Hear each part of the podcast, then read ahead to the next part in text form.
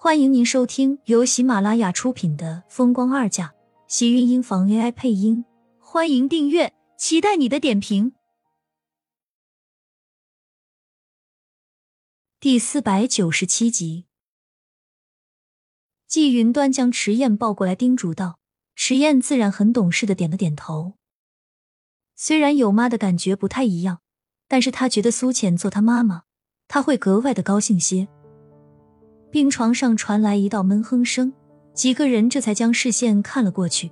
殷秀华缓缓醒了过来，看到苏浅和季云端的时候，嘴角勾起一抹虚弱的笑，最后却将视线落到迟燕的身上。迟燕也来了，外婆，我听说你生病了，所以特意过来看看你。奶奶还给你带来了一些水果。迟燕觉得自己是一个懂礼貌的好孩子。看着病床上虚弱无比的殷秀华，自己的回答也很中肯。果然，殷秀华听了，心里也很高兴，勾起的唇角也微微上扬。谢谢迟燕，还惦记外婆。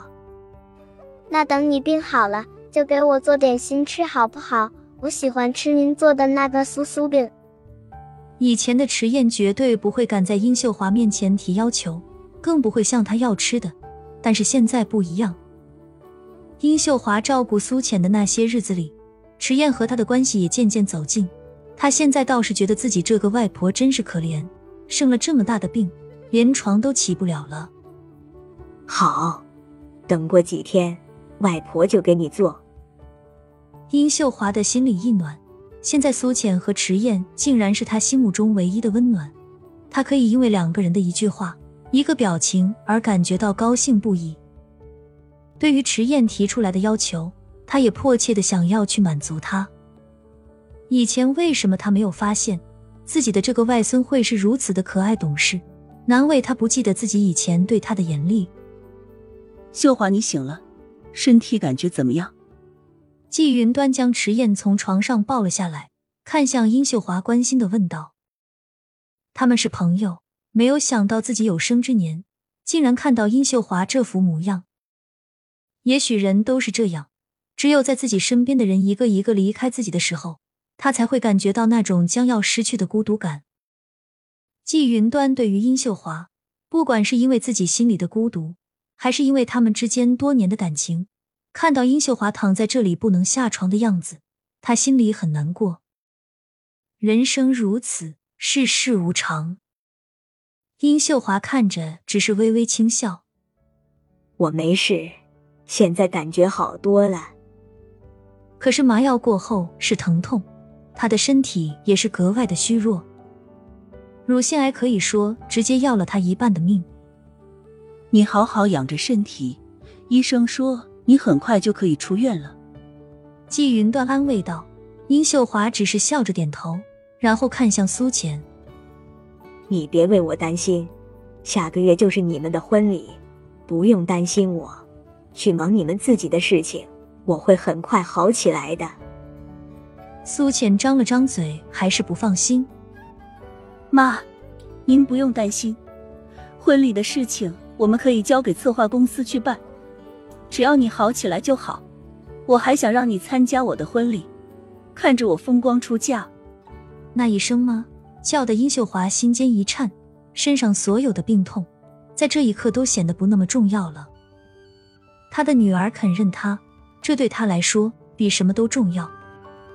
点了点头，殷秀华的眼眶忍不住红了起来。虽然他现在还不能下床，还不能动，可是苏浅的话能让他的病好了一大半。医生说你现在要好好休息，不能情绪这么激动。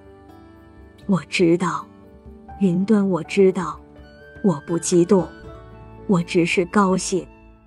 很开心而已，没想到自己这一辈子还能有这个时候。殷秀华擦着眼泪，紧紧握住季云端的手，将心里刚刚那些激动不得不按捺下去。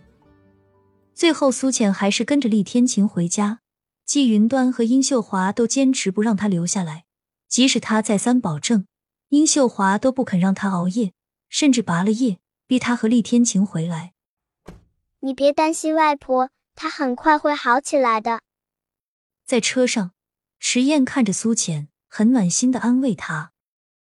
苏浅点了点头，思绪却还是有些飘忽不定，明显是在走神。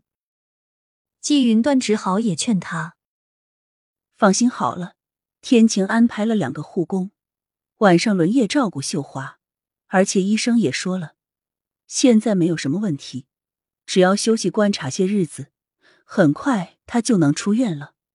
你这样，秀华怕是也养不好身体。他说的也没有错，季云端不会放心他在那里守着，让他回来也是肯定的。我只是心里还是有些不放心而已，没事的。苏倩说出自己的心里话，季云端拉着她的手，不停的安慰她。不放心的话，明天一早我们就过去看看他。你今天晚上回去好好休息，我让人给你做些补品，补补身子。你看看你，最近都瘦了多少？季云端看着他一阵心疼。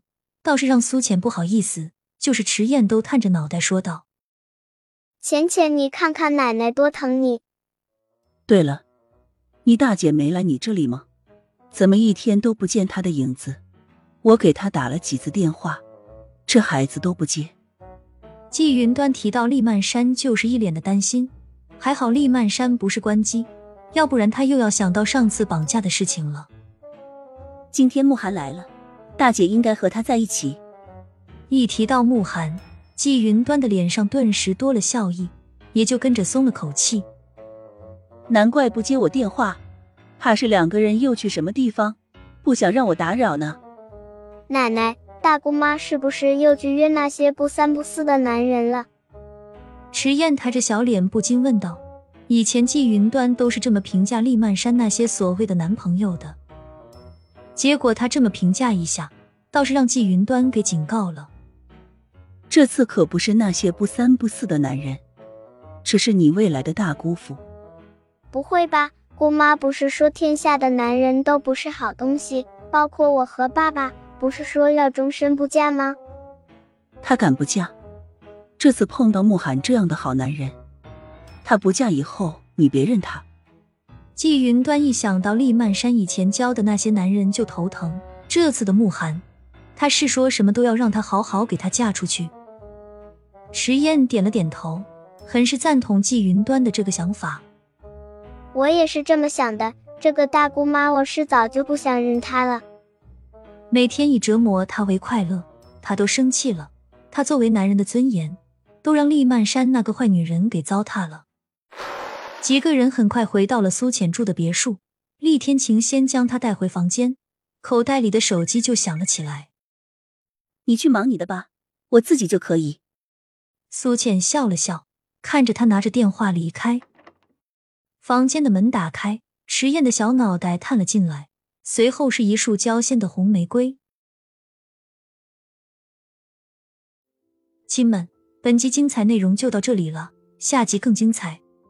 记得关注、点赞、收藏三连哦，爱你！